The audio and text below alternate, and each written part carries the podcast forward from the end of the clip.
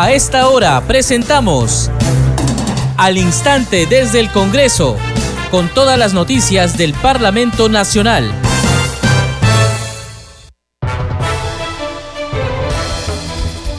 ¿Cómo están? Bienvenidos a su programa Al Instante desde el Congreso. Les saluda Carlos Alvarado y estos son los titulares. El presidente del Congreso de la República, José Williams, consideró que no habrá ninguna denominada toma de Lima tras las movilizaciones anunciadas para hoy. Señaló además que la población tiene derecho a la protesta, pero que debe hacerlo de manera pacífica, sin violencia. En ese sentido, expresó su respaldo a las acciones desplegadas por la Policía Nacional para garantizar la seguridad ciudadana ante el anuncio de movilizaciones sociales. En declaraciones a la prensa manifestó que la próxima mesa directiva del Parlamento debe ser concertadora y dialogante y saludó que a la fecha haya dos candidatos, Waldemar Cerrón de Perú Libre y Luis Aragón de Acción Popular. Posteriormente se conoció que la bancada Cambio Democrático Juntos por el Perú eligió al legislador Edgar Raimundo como su candidato a la mesa directiva la Comisión Especial de Selección de Candidato apto para la elección de magistrado del Tribunal Constitucional decidió declarar que las ciudadanas Yolanda Gallegos y María del Pilar Tello continúen en carrera. A esta decisión se llegó luego de dilucidar uno por uno cuatro proyectos de resoluciones de igual número de postulantes que fueron declarados no aptos. Este lunes 31 de julio se presentaría el informe preliminar de la denuncia contra el congresista Jorge Flores Ancachi por el presunto recorte de sueldo a sus trabajadores. Así lo informó la presidenta de dicho grupo, Carol Paredes, quien señaló además que en dicha sesión se tiene previsto ver el caso de la legisladora María Cordero. Cordero Hontain también fue acusada de apropiarse de parte del sueldo de un trabajador de su despacho de acuerdo con una denuncia periodística. La Comisión Hambre Cero consiguió que se incluya en el presupuesto 2023 el financiamiento para alimentos de las ollas comunes y para promover el desarrollo infantil temprano. En ese sentido, remitió propuestas normativas al Ministerio de Economía y Finanzas y a la Comisión de Presupuesto. El Fondo Editorial del Congreso de la República presentó el libro del expresidente del Parlamento Nacional, Antero Flores Araos. El Congreso de la República entregó a la Fuerza Aérea del Perú la autógrafa de la ley que reconoce a José Abelardo Quiñones como héroe nacional. Fue durante una ceremonia por los 83 años de su inmolación en la guerra contra el Ecuador.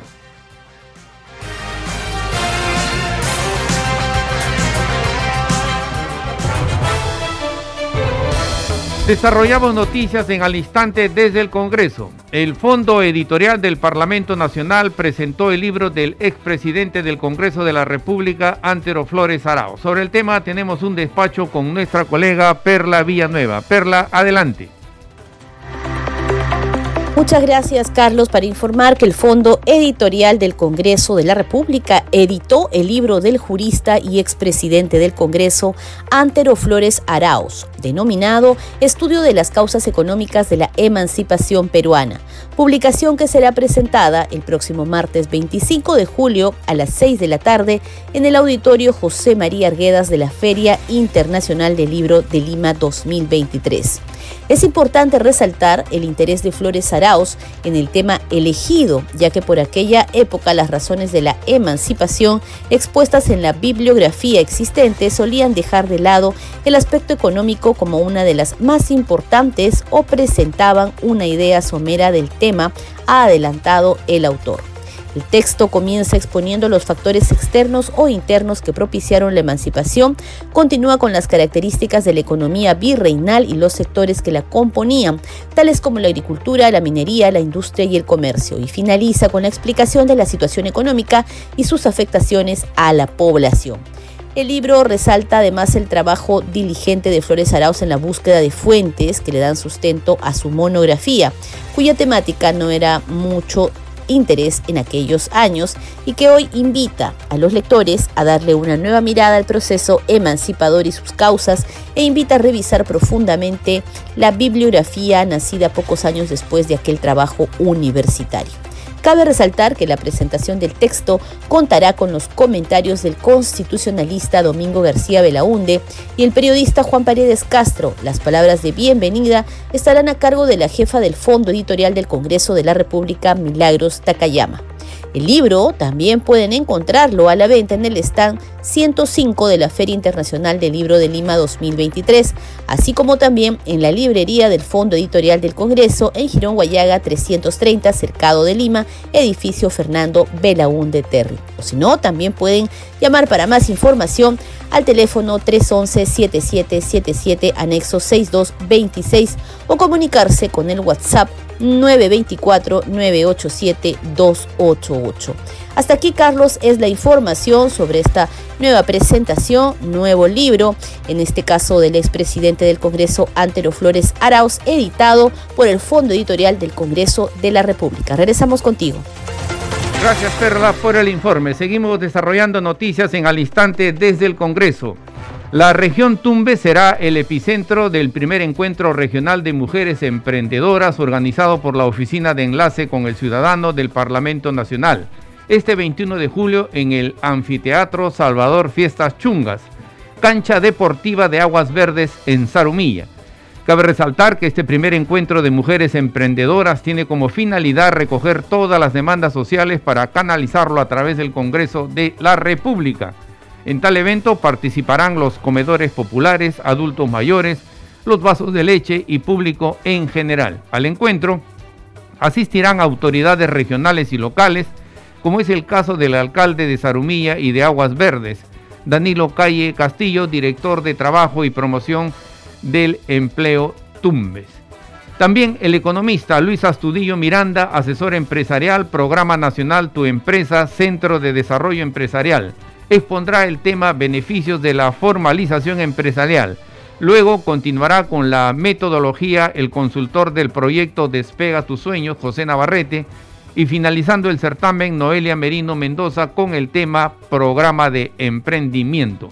El primer encuentro regional de mujeres emprendedoras se iniciará a las 2 de la tarde y está previsto que concurran más de mil personas de todos los sectores sociales. Seguimos desarrollando noticias en al instante desde el Congreso. El presidente del Parlamento Nacional, José William Zapata, se pronunció sobre varios temas de la coyuntura política, entre ellos la marcha programada para hoy 19 de julio y la elección de la nueva mesa directiva que será el 26 de los corrientes. Los detalles en el siguiente informe.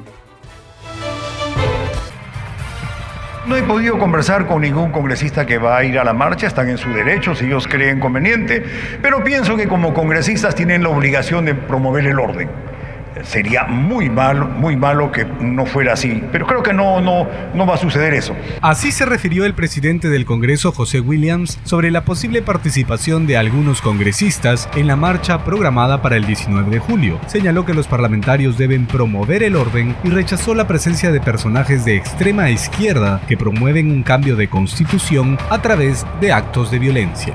De otro lado, el titular del Parlamento Nacional expresó que las conversaciones sobre la nueva mesa directiva que está próxima a elegirse, ya tiene a dos candidatos anunciados. Yo creo que las candidaturas ya se van presentando, ya tenemos a dos candidatos, el señor Valdemar Cerrón y también este, el señor el congresista Aragón. Bueno, ellos están presentándose a, a ser candidatos, no sabemos quiénes integran sus sus planchas, quiénes van a ser los vicepresidentes que deseen acompañarlos, es una tarea adicional, están en su derecho de, hacerlo, las críticas que se puedan dar al respecto de ellos, pues eh, eh, pueden evidenciar para, para, algunos que hay cosas que no corresponden, sin embargo su bancada decidió presentar, presentarlo. Asimismo, William Zapata no descartó que un representante de izquierda o centro izquierda pueda integrar una fórmula conjunta con los partidos que actualmente lideran la mesa directiva. Yo, obviamente, que no estoy de acuerdo con un cambio de constitución, ¿no? Eh, eh, todos los cambios que se hagan en nuestra Carta Magna deben hacerse conforme dice la Constitución, ¿no? en los procedimientos o en el proceso que corresponde. Y sí estoy en contra de la extrema izquierda, definitivamente. La extrema izquierda no le hace bien, yo creo que no le hace bien al país, porque todo extremismo no es bueno. Y si venga de, y si viene de la extrema izquierda con mayor razón, porque conozco cómo funciona el marxismo y he escuchado a muchas personas también que son absolutamente este, extremistas. Seguimos desarrollando noticias en al instante desde el Congreso. Congresistas de las distintas bancadas se pronunciaron sobre las manifestaciones anunciadas para hoy. Los legisladores hicieron una invocación a la paz y la tranquilidad. Sobre el tema tenemos el siguiente informe. Frente a la manifestación nacional anunciada para este miércoles 19 de julio, diversos congresistas se pronunciaron haciendo un llamado a la tranquilidad, asimismo marcando el rechazo a las situaciones que involucren el caos y la violencia. El congresista Eduardo Salguana hizo un llamado a la sensatez y serenidad. El derecho a manifestarse públicamente es un derecho que respetamos, valoramos en una democracia. Sin embargo, hay que invocar y exhortar a los conciudadanos del país que lo hagan pacíficamente. Creo que la situación de crisis, la situación de confrontación, las perspectivas económicas negativas para el próximo año, creo que nos hacen, nos exigen una reflexión profunda, y actuar con serenidad y madurez pensando en el país. La congresista Jessica Córdoba pidió proteger a los más pequeños y evitar llevarlos a las manifestaciones anunciadas. Yo respeto ¿no? a todos los ciudadanos que van a salir a marchar de forma pacífica. También invocar que respete también a las personas que no quieren este, ir a marchar, ¿no? Y también tienen que respetar eh, la economía del país, de todos nuestros hermanos que están trabajando para reactivarse después de una pandemia. Quiero también invocar a la, a la Policía Nacional del Perú para que mantenga el orden ¿no? en esta marcha y también me parece muy bien lo que están haciendo en cuanto al control que están realizando ahora las policías, porque de esa manera vamos a prevenir a las madres no llevar a los niños a la marcha. Por su parte, el congresista Flavio Cruz Mamani indicó que la población debe protegerse de infiltrados en las marchas. Dejad que el pueblo se pronuncie, dejemos que el pueblo marche, que proteste porque tienen sus razones, pero no dejad que la violencia los invada. Queremos que pacíficamente, efectivamente, el pueblo se pronuncie y al mismo tiempo el gobierno, como creo que en el mensaje de hoy se han pronunciado, los escuchen, ¿no? El pueblo también está organizado, o sea, tienen que haber nexos a través de los cuales se encuentre el diálogo y de aquí en adelante podamos hacer, seguir haciendo país. Ese es el Cabe indicar que la Policía Nacional viene realizando acciones previas a este 19 de julio, como el control de identidad en las zonas de ingreso a Lima. Asimismo, se ha desplegado a más de 24 mil efectivos a fin de garantizar la tranquilidad y seguridad en todo el país. Seguimos desarrollando noticias en al instante desde el Congreso. El presidente del Parlamento Nacional, José Williams, entregó a la Fuerza Aérea del Perú la autógrafa de la ley que reconoce a José Abelardo Quiñones como héroe nacional. Fue durante una ceremonia por los 83 años de su inmolación en la guerra contra el Ecuador. Los detalles en el siguiente informe recibieron la autógrafa de ley que declara héroe nacional al capitán FAB José Abelardo Quiñones. En una ceremonia por el 82 aniversario de la Fuerza Aérea, el general del aire Alfonso Artadi Saletti, comandante general de la FAB, recibió esta distinción por parte del Congreso de la República a nombre de su institución en la Plaza Bolívar. Nuestro homenaje permanente a la Fuerza Aérea y a los aviadores que lucharon en la defensa de la patria. Ellos representan el ejemplo que enaltece a su situación, a nuestras fuerzas aéreas y a nuestro país entero. Gloria eterna a Quiñones y a nuestros héroes aviadores. El presidente del Congreso, junto con el titular de la Comisión de Defensa, Diego Bazán, también entregó una ofrenda floral en la escultura del capitán FAB José Quiñones. Este año, la congresista Rosángela Barbarán Reyes presentó un proyecto de ley, el mismo que dio origen a la ley 31822, que modifica la ley 16216, que declara Día de la Fuerza Aérea del Perú en conmemoración al heroico sacrificio del capitán FAM José Abelardo Quiñones González. Como se recuerda, la hazaña de Quiñones fue inmolarse dirigiendo su avión hacia las líneas enemigas en la guerra contra el Ecuador un 23 de julio de 1941, acto heroico que hoy es reconocido por el Congreso del Perú.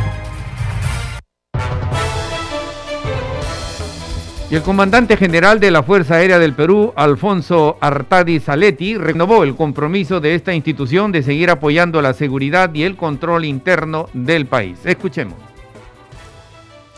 Comandante General de la Fuerza Aérea del Perú, es un honor expresar mi agradecimiento al Congreso de la República y a usted, señor presidente, la consideración que han tenido para rendir homenaje a la Fuerza Aérea del Perú en su día jubilar y en el octogésimo segundo aniversario de la inmolación del capitán FAB José Abelardo Quiñones González, gran general del aire del Perú. La aviación militar nace ante la necesidad que tiene un país de contar con instituciones que resguarden sus intereses y actúen con prontitud en defensa de la patria. Es así que aquel 23 de julio de 1941, mientras sosteníamos un conflicto con el Ecuador, el teniente Quiñones solicitó ir al conflicto al mando de su avión American 50 con la convicción de servir al Perú, porque tenía una misión que cumplir y la cumplió ofrendando su propia vida. La glorificación del hombre y la inmortalidad del héroe marcó el espíritu del aviador militar, que nos permite en este momento evocar al pasado con honor y gloria, y precisamente inspirados por su ejemplo. La Fuerza Aérea del Perú ha construido los pilares del poder aeroespacial y del ciberespacio para realizar operaciones en el ámbito de su responsabilidad. Las instituciones prevalecen por la constancia de sus integrantes y su mística. Es así que la Fuerza Aérea está comprometida íntegramente en la defensa y la seguridad del país, en el desarrollo socioeconómico, en el control del orden interno, en la gestión del riesgo de desastres y en la contribución de la política exterior del Estado, tal como usted lo manifestara en sus palabras, señor presidente del Congreso. Invoco a nuestros compatriotas a que apoyen la labor que realizamos al trabajo y esfuerzo de sus miembros. Hemos luchado y lo seguiremos haciendo de nuestros puestos con el único objetivo de hacer del Perú un país libre y seguro para nuestros hijos. La paz y la estabilidad tiene un costo que requiere un arduo y sacrificio trabajo. La sangre de los aviadores que hoy, como ayer, han sido ofrendada por la patria, corresponde a una generación victoriosa. Por ello, el apreciado gesto del Congreso de la República nos compromete a continuar trabajando junto al Ejército y la Marina de Guerra y nuestra Policía Nacional en operaciones que conduce el Comando Conjunto de las Fuerzas Armadas, pero además manteniendo nuestros roles fundamentales. Seguimos desarrollando noticias en al instante desde el Congreso. En la Comisión Congresal de la Alianza del Pacífico se aprobó su participación en la reunión interparlamentaria de seguimiento a la iniciativa de integración regional a desarrollarse en la Ciudad de México en agosto próximo. Los detalles en el siguiente informe. Por unanimidad, la Comisión Especial Alianza del Pacífico aprobó su participación en la sesión de la Comisión Interparlamentaria de Seguimiento de la Alianza del Pacífico a llevarse a cabo los días 3 y 4 de agosto en la Ciudad de México. Dicha sesión beneficiará al país para conocer los aspectos en relación a temas institucionales de los países que son miembros de esta alianza. En consecuencia, colegas, se aprueba por unanimidad la participación en la 16 sesión de la Comisión Interparlamentaria del Seguimiento de Alianza del Pacífico, CISAP, a llevarse a cabo los días 3 y 4 de agosto del año 2023 en la Ciudad de México. Por otro lado, durante la sesión se trató temas como la cooperación internacional en el marco de la Alianza del Pacífico, el estado situacional del Fondo de Cooperación Internacional, los proyectos que vienen realizando con el Fondo de Cooperación Internacional y las estrategias para posicionar la cooperación internacional en los países miembros y estados observadores de la Alianza para el Pacífico. El ministro de Trabajo, Fernando Varela, no asistió a la citación del Congreso de la República para responder por el nombramiento de Rosa Gutiérrez como presidenta ejecutiva de E-Salud. Los detalles en el siguiente informe. De lamentable calificó la congresista Sigri Bazán la ausencia del ministro Fernando Valera, quien fue citado por la Comisión de Trabajo del Congreso para que explique la designación de Rosa Gutiérrez en la presidencia ejecutiva de E-Salud un mes después de que la médica desistiera ante el desborde de la epidemia del dengue. Sí, estaba convocado el día de hoy a una sesión extraordinaria de la Comisión de Trabajo el ministro de Trabajo Varela y lamentamos que hasta hace media hora antes de la convocatoria de esta comisión el ministro había confirmado y que hoy no esté presente. Cabe destacar que la citación se basa en el marco del principio democrático de cooperación funcional y considerando que la exministra fue cuestionada y renunció a la cartera de salud a mediados de junio, el mismo día que acudió al Pleno del Congreso ante una convocatoria de urgencia. La única justificación que hemos recibido es un oficio eh, por vía de mesa de partes virtual, digital, diciendo media hora antes que él no iba a venir por las actividades programadas mañana a desarrollarse en Lima. No entendemos qué actividades se desarrollan mañana en las que el ministro tenga que atender el día de hoy, sobre todo si hemos tenido una situación la semana pasada y sobre todo si uno de los cuestionamientos más fuertes con respecto a su mandato como ministro de Trabajo es la designación de una nueva presidenta ejecutiva de salud, que fue la ex ministra de Trabajo, es decir, su antecesora, y que hoy está muy cuestionada. Finalmente, la congresista Sigri Bazán indicó que espera que el ministro responda al Congreso de la República y a toda la nación debido a sus cuestionamientos sobre su gestión y sobre todo considerando que hasta los gremios de trabajadores esperan la pronta remoción del cargo de la presidenta designada.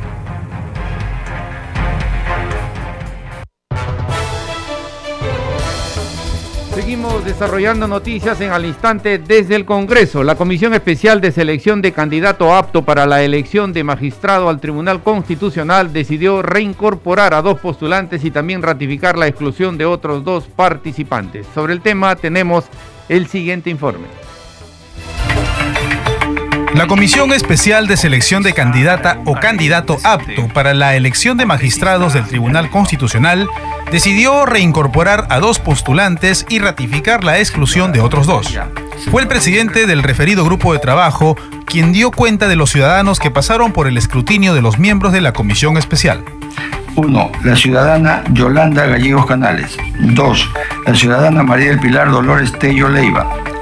3. El ciudadano Rafael Manuel Ruiz Hidalgo. 4. El ciudadano Guillermo Sandoval. Guillermo Sandoval Aguilar.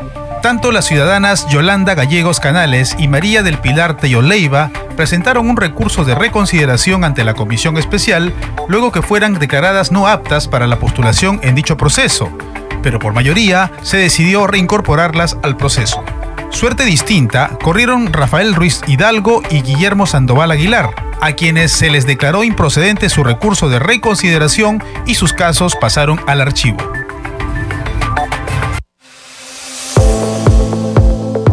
Congreso en redes. A esta hora vamos a conocer lo que escriben en las comisiones y los congresistas en las redes sociales. Tomamos contacto para ello con nuestra colega Danitza Palomino. Danitza, ¿qué tal? Adelante. Muchas gracias, Carlos. Vamos a dar cuenta de las publicaciones en redes sociales. Iniciamos con la cuenta del congresista Luis Ángel Aragón. Dice, el diario El Peruano en su sección de normas legales publicó el 15 de julio del presente año la ley 31836 que declara de interés nacional la creación de la Universidad Nacional de Espinar en Cusco, la misma que impulsamos como autor del proyecto de ley. Vamos ahora con la publicación del congresista Jorge Montoya. Dice lo siguiente, junto a mis colegas de bancada Gladys Echaíz y Gustavo Pacheco, sostuvimos una reunión con el representante de la Defensoría del Pueblo a fin de tratar temas referentes a la gestión defensorial de la niñez y la adolescencia, la violencia en contra de la mujer, entre otros. Vamos con la publicación del congresista Jorge Martí Corena, dice Cofopri, prosiguiendo con nuestra agenda junto al alcalde de la provincia de Nazca, Jorge Bravo, nos reunimos con el director ejecutivo de Cofropi Perú, Manuel Montes, para dialogar sobre la relevancia de la formalización de predios en la provincia de Nazca. Y finalmente vamos con la publicación de la congresista Rosángela Barbarán, dice lo siguiente, rendir cuentas es fundamental en política, por ello hice un informe presencial de mi gestión como presidente de la Comisión de Economía 2022-2023 ante muchos ciudadanos que llegaron a este importante evento donde hicimos un recuento de los dictámenes y leyes aprobadas. Bien, Carlos, son algunas de las publicaciones en redes sociales. Adelante con usted en estudios. Gracias, Danisa. Nuestra colega Danisa Palomino con el segmento Congreso en redes. Y a portas de celebrar el 202 aniversario de nuestra independencia, el congresista de Renovación Popular José Cueto Acervi deseó a todos los peruanos felices fiestas patrias.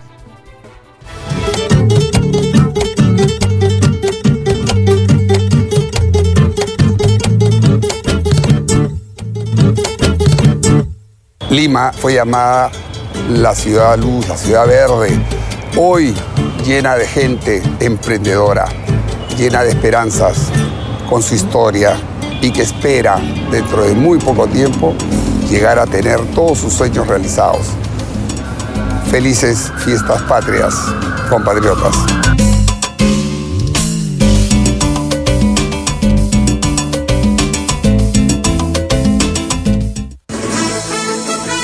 Este programa se escucha en las regiones del país gracias a las siguientes emisoras.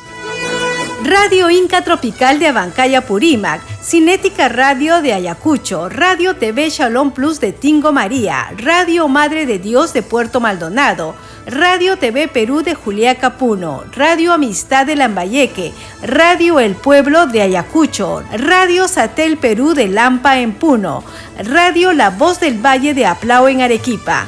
Radio Estar de Moyendo en Arequipa, Radio Gaceta Ucayalina Online, Radio Líder de la Unión en Piura, Radio Victoria de Ocros en Huamanga, Ayacucho. Enseguida, los titulares de cierre.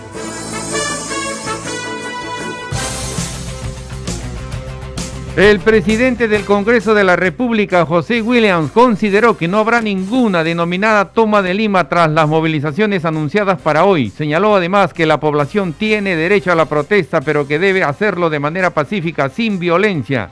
En ese sentido expresó su respaldo a las acciones desplegadas por la Policía Nacional para garantizar la seguridad ciudadana. En declaraciones a la prensa manifestó que la próxima mesa directiva del Parlamento debe ser concertadora y dialogante y saludó que a la fecha hayan dos candidatos, Valdemar Cerrón de Perú Libre y Luis Aragón de Acción Popular. Posteriormente se conoció que la bancada Cambio Democrático Juntos por el Perú eligió al legislador Edgar Reimundo como su candidato a la mesa directiva. La Comisión Especial de Selección de Candidato Apto para la elección de magistrado del Tribunal Constitucional decidió por mayoría declarar que las ciudadanas Yolanda Gallegos y María del Pilar Tello continúen en carrera. Este lunes 31 de julio se presentaría el informe preliminar de la denuncia contra el congresista Jorge Flores Ancachi por el presunto recorte de sueldos a sus trabajadores. Así lo informó la presidenta de dicho grupo, Carol Paredes. La Comisión Hambre Cero consiguió que se incluya en el presupuesto 2023 financiamiento para alimentos de las ollas comunes y para promover el desarrollo infantil temprano. En ese sentido, remitió propuestas normativas al Ministerio de Economía y Finanzas y a la Comisión de Presupuesto. El Fondo Editorial del Congreso de la República presentó el libro del expresidente del Parlamento Nacional, Antero Flores Araos. El Congreso de la República entregó a la Fuerza Aérea del Perú la autógrafa de la ley que reconoce a José Abelardo Quiñones como héroe nacional. Fue durante una ceremonia por los 83 años de su inmolación en la guerra contra el Ecuador. Hasta aquí las noticias en al instante desde el Congreso. Saludamos a Radio Luz y Sonido de Huánuco, Radio Capullana de Sullana Piura, Radio Zamor Mix 89.9 FM de Quillo en Yungay, Ancash.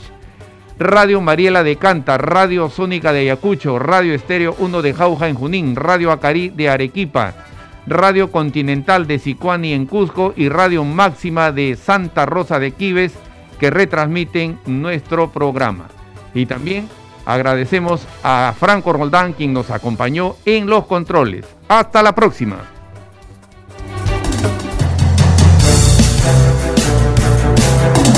Hasta aquí, al instante desde el Congreso, con todas las noticias del Parlamento Nacional.